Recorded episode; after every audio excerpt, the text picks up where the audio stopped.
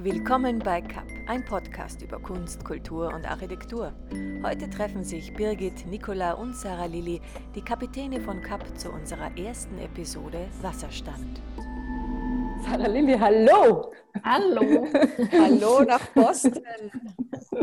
Du bist ja aus Zügelt. Ja, Grüße genau. aus, aus der Schweiz. Du bist gezügelt und seit zwei Tagen in Boston. Genau, ging alles sehr gut, mit Corona etwas seltsam, alles leer, Flughafen leer, Flugzeug komplett quasi leer.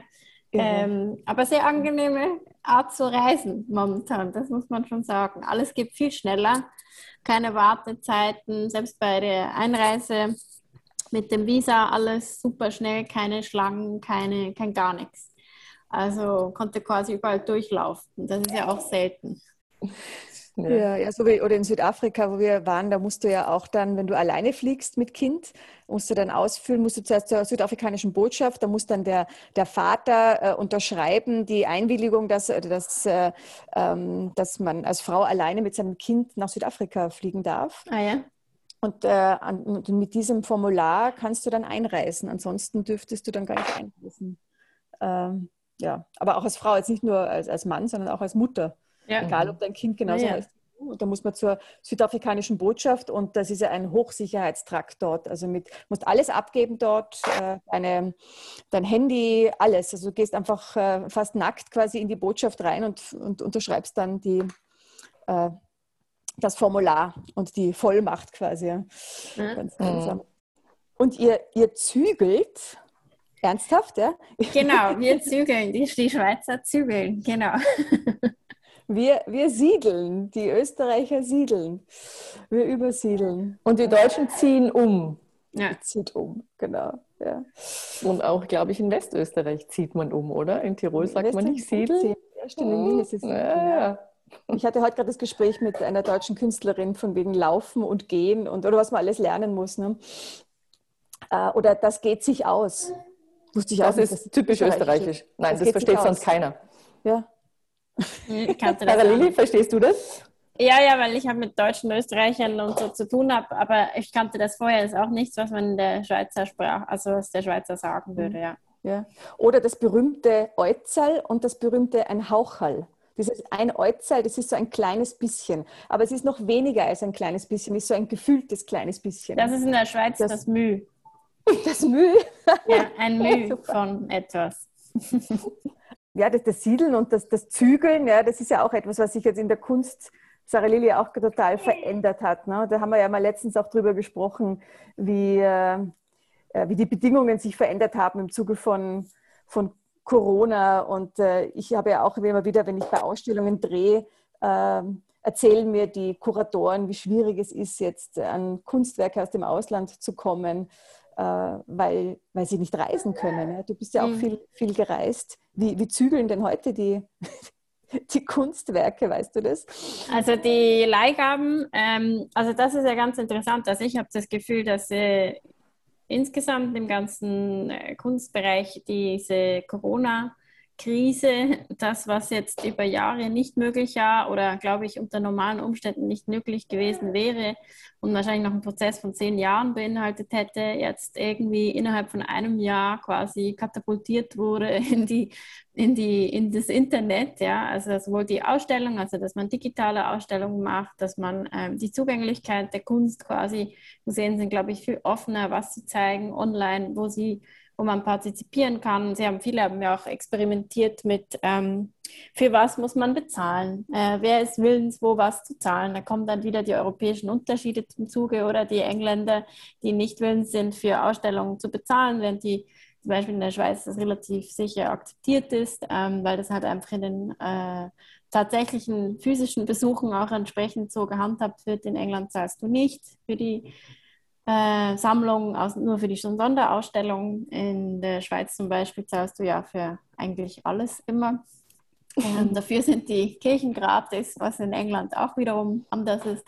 Ähm, und jetzt bei den Ausstellungen, also bei Leihgaben, ähm, war das ja vorher so, dass du ab einem gewissen äh, Versicherungswert musstest du, ähm, hattest du häufig Kurierbegleitung der Werke und jetzt hast du ähm, das ja alles auch ins Digitale versetzt, weil die Kuriere oder zum Beispiel die Restauratoren oder die, die Sammlungsbetreuer ja nicht reisen können. Das heißt, du hast dann ähm, das jetzt ins Digitale umgesetzt und äh, ähm, äh, anfänglich war das noch recht, glaube ich, äh, improvisiert. Also hast du dann mit der Handykamera von irgendjemandem gehalten, verwackelte Bilder bekommen und vielleicht auf WhatsApp dann ein paar Fotos von den Details, welche Nägel oder Schrauben verwendet wurde fürs äh, Hängen.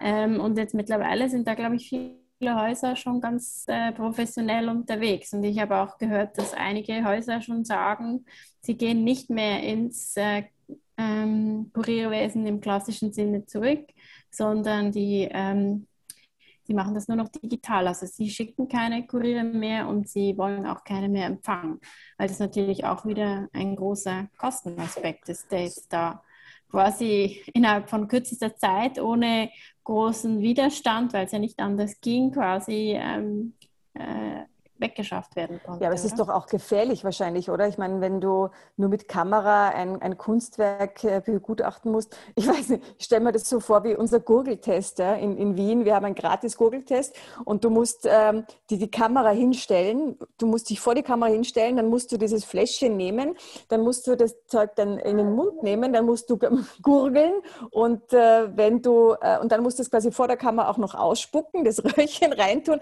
in die Kamera halten und dann ab abschicken und das ist dann der Beweis. Und das haut einfach nicht immer, nicht immer hin. Aber das, so stelle ich mir das dann vor. Mit, aber, ja, aber, aber, es ist doch schade, weil du hast doch so viele tolle Reisen auch gemacht mit den Kurieren. Was, was hast du mal erzählt? Durch Frankreich bist du ja mit den Lkw-Fahrern da kreuz und quer gefahren. Ne? Mit, so, mit Leuten, die vielleicht jetzt gar nicht so kunstaffin eigentlich sind, aber spannende Gespräche gibt es. Genau, ja, so wir sind äh, einmal quasi quer äh, äh, nach Luxemburg gefahren, genau. Ja, also mit der. Aber es ist ganz interessant. Das ist, äh, das ist das Spannende, wenn du so Kurierreisen machst, dann hast du mit ganz vielen Leuten zu tun, die du im Alltag ja vielleicht sonst nicht so kennenlernen würdest oder mit denen du dich austauschst. Und das ist eigentlich, äh, entstehen dann auch sehr interessante Gespräche, gerade auch mit Leuten, die jetzt direkt in dem Sinne keinen unmittelbaren Bezug zur Kunst ursprünglich wahrscheinlich mal hatten, aber jetzt durch ihre Arbeit, die halt spezifisch dann mit Transporten von Kunstwerken zu tun hat, die ja spezialisiert dann auch sind, dann eigentlich so in diesen Bereich so ein bisschen reingekommen sind, oder? Und dann trotzdem diesen Außenblick immer noch haben ähm, auf das eigentlich, was wir dann schon als völlig normal oder nicht mehr in Frage stellend äh, oder notwendig empfinden, dass die dann, ist eigentlich auch ganz erfrischend, sich dann ab und zu mal mit Leuten ähm, auszutauschen, die das dann vielleicht eher aus einer ja, nicht kunstorientierten Ecke vielleicht anschauen. Ja, das ist spannend ist auch wichtig, so einen Blick mal zu haben. Und dann auch so auf Reisen zu sein und äh, nicht sicher zu sein, wird mir jetzt ausgeraubt oder nicht, ja? ist auch ein, stelle ich mir auch manchmal recht spannend vor. Ja. Du hast äh, im Hintergrund, apropos äh, Kurierreisen, äh, deine ein paar Monate alte Tochter, die tut schon eure. Genau, Sachen. die hört man da schon. Die ist jetzt ausnahmsweise mal am, äh, am technischen Geräten. Sie arbeitet die richtet, mal die, die richtet schon mal die Wohnung Fuß. ein. Genau, sie ist da mit Hand und Fuß quasi jetzt am Handy. Ähm, Screen am äh, Hin- und Her schieben. Genau, schaut, was alles möglich ist. Die wird uns dann, die wird uns dann zeigen, wie das mal alles geht. Genau. genau. Ja. Ähm, ja, wir machen ja noch einen Podcast zum Thema ähm, Kunstpädagogik. Ähm, und wir machen ja jetzt in Bezug auf das, was wir vorhin gesagt haben, wir sprechen ja auch noch oder haben die Möglichkeit, mit einer Restauratorin aus dem zeitgenössischen Bereich einen Podcast zu machen, mit der wir dann ja noch ein bisschen mehr sprechen können über, wie jetzt ähm, Kurierreisen momentan funktionieren, die da jetzt schon einige digitale Reisen quasi gemacht hat. Also ganz spannend. Ja, und auch über Raubkunst, ja, das ist ja auch so ein tolles Thema. Äh, über, über, oder die verschiedenen Museen, die da Opfer von, äh, äh, von Kunstraub geworden sind. Ja, ich habe, als du, Sarah Lilly, als du mir erzähltest, du gehst nach Boston, habe ich mich natürlich schlau gemacht. Wie sieht Boston heute aus? Wie die Stadt, die Architektur, was hat sich alles so getan? Und da bin ich auch ein bisschen in die Vergangenheit und habe ähm, entdeckt dieses Museum, das dir ja bekannt ist, Gardner. Das die Isabel Stewart Gardner seinerzeit äh, ins Leben gerufen hat. Und ähm, ja, da bin ich aufgestoßen auf einen Dokumentarfilm, der erzählt über diesen Kunstraub, äh, der in den 90er Jahren war. Ich habe dir das dann erzählt und gesagt, ja klar, weiß ich. Und die zweite Frage war aber gleich, äh, habe ich lange nichts mehr gehört davon. Und ist es eigentlich aufgetaucht wieder, all das, was da entwendet wurde? Ähm, ich weiß es nicht. gar nicht. Ich glaube, es sind ja ganz viele, ich glaube, es waren über zehn Kunstwerke, die ja da gestohlen wurden, oder? Ja. Und ich weiß gar nicht, ähm, die einzige, was ich weiß, ist, dass eben die Gardner da ziemlich starke Auflagen hat, wie das Museum gehandhabt wird und dass an der Stellen von diesen gestohlenen Kunstwerken jetzt einfach die leeren Rahmen an den Wänden hängen. Also quasi sehr symbol, sehr symbol aufgeladen, dass da quasi eben diese Lücke ist. Mhm, ähm, die schmerzt, natürlich. Genau, ne? ja. ja. Aha, weil es ist ein Rembrandt-Werk, der beide sagt, es ist das einzige Seewerk. Ja. Ja, genau. Mhm, das einzige sozusagen. Seestück. Ja. Seestück sagt man, genau. Genau. Mhm. Ja, und da ist die Idee entstanden, Entschuldigung, Nicola, ist die Idee entstanden, dass man ja vielleicht das Thema aufnimmt und äh, überhaupt über, was du eingangs schon sagtest, Nicola, über Raubkunst vielleicht mal berichtet in einem gewissen Abstand und äh, ähm, ja, sozusagen da mal äh, recherchieren und erzählen, was da alles so an Ereignissen gegeben hat in der Vergangenheit. Ja, weil in, die Geschichten sind ja auch wie, wie aus dem Film, ja, wie aus einem Kinofilm. Äh, auch zum Beispiel in Wien, unser berühmtes Salzfässchen, ja, die Saliera, die von einem Sicherheitsexperten, der am Kunsthistorischen Museum einst vorbeigegangen ist und gesehen hat, ah, das ist eingerüstet äh, für Bauarbeiten und sich gedacht hat, das kann doch nicht wahr sein und der dann raufgeklettert ist und durchs Fenster gestiegen ist und das Salzfestchen gestohlen hat. Ja? Und das dann aber auch dann äh, zurückgekommen ist ins, ins Kunsthistorische Museum. Aber die Frage ist ja auch, wo landen dann diese Gemälde? Äh, wo werden die gelagert? Wer, wer hat die? Kann man überhaupt damit handeln? Ne? Hm, ich glaube, im Handel ist schwierig, weil es eben, es gibt ja auch seit ein paar Jahrzehnten gibt es auch dieses Art-Loss-Register, wo eben alle gestohlenen Werke quasi aufgeführt werden. Und die äh, Auktionshäuser äh, weltweit sind ja auch verpflichtet, und das ist auch in ihrem Interesse, keine gestohlene Kunst quasi zu verkaufen, weil sie dann ja dann auch dafür verantwortlich wären, weil sie quasi mit gestohlener Ware handeln würden. Das heißt, die klären im Vorfeld von jeder Auktion ab, ähm, ob eben das äh, quasi äh, Diebesgut ist. Das heißt, um den Markt möglichst sauber zu halten. Nochmal ja. zurück zu dem Museum von Isabel Gardner, Stuart Gardner. Ähm, ich habe ein paar Fotos von ihr auch gesehen äh, und äh, sie war ja eine sehr extravagante Frau. Wenn man sieht, äh, wie sie den Schmuck getragen hat um den Hals, aber auch um die Hüften, Perlenketten, ja, also sehr ungewöhnlich für diese Zeit, oder? Sarah Ja, auf jeden Fall. Aber andererseits war sie ja auch sehr so, war das ja auch die Zeit, oder? Der, der Amerikaner, die äh, quasi mit neuem Geld ähm, in der Welt aufgetreten sind, Kunst äh, quasi gebracht haben, ähm, Kunst gekauft haben, neu, sich einerseits so ein bisschen am europäischen Stil orientiert haben oder mit dem ähm, Porträts machen lassen von den Damen und diese Silberware und die ganzen Utensilien. Dann haben sie ja halbe Klöster aus Europa quasi abgetragen, um sie in den USA wieder aufzubauen. Ähm, die ganzen Sachen, die die Europäer sich quasi ja gar nicht mehr leisten konnten, so wanderten dann in die USA über. Und andererseits haben sie ja dann auch ihren sehr eigenen Stil entwickelt. Ähm, und es gab ja dann sogar diese Hotspots, wo sie ihre Sommerresidenzen hatten, äh, wo sie dann diese wilden Partys gefeiert haben, ganz extravagant. Äh, was werden wir äh, in den nächsten Podcast-Folgen machen? Äh, es ist ja im März ein Ereignis passiert. Der ein oder andere oder eine oder andere mag das gehört haben. Im Teilchenbeschleuniger, wir reden jetzt von der Physik, wurde eine mhm. Unregelmäßigkeit entdeckt. Das heißt, es gibt etwas Spannendes Neues in der Physik zu berichten. Vielleicht nicht nur vier Elementarkräfte, sondern vielleicht kommt noch ein fünftes dazu. Und wir haben in unserem ersten Podcast mit Denise Schellmann, die ja tatsächlich in dem CERN war, in dem Teilchenbeschleuniger, ihre Kunstwerke auch mit äh, erdacht hat. Äh, wir werden mit ihr im nächsten, am nächsten Donnerstag sogar schon äh, darüber sprechen und da freue mich schon sehr, ähm, was sie dazu sagt. Wir werden spannende ja, Ergebnisse finden.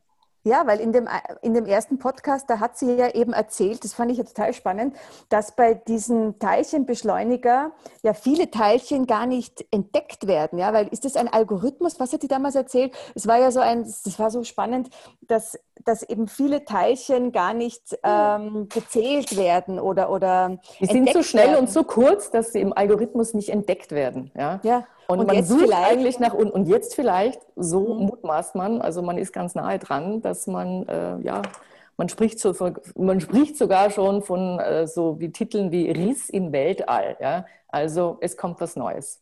Spannend, spannend. Ja. Super. Wird sie nochmal hinfahren nach CERN, weißt du das? Aber wird sie uns dann vielleicht erzählen? Ne? Also ich habe ja schon gesagt, ich will da unbedingt hin und sie hat gesagt, Birgit, das schaffen wir. Also. Ja.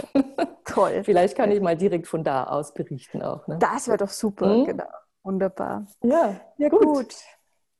Sarah Lili, dann noch ein, ein gutes Einrichten in Boston. Ja, Geh auf alle Fälle zum Boston Tea Party Ship. Aber ich glaube, das hast du ja schon besichtigt. Genau.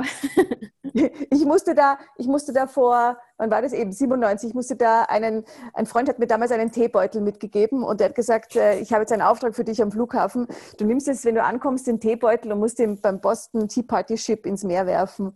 Und das habe ich dann auch getan, worauf dann ein Typ wutentbrannt hinter mir gebrüllt hat, was zum Teufel mir da einfällt, Müll ins Meer zu schmeißen. Und ich habe gesagt, it's a tea bag, man. Es ist, meine Kunstaktion ist da etwas, ins, ja, wurde nicht so richtig angenommen dort. Du hast es überlebt. Ich habe es überlebt, ja. Sehr schön. Ja gut, da bin ich ja sehr gespannt auf Denise Schellmann und, äh, und auch unsere Kunstvermittlungsexperten.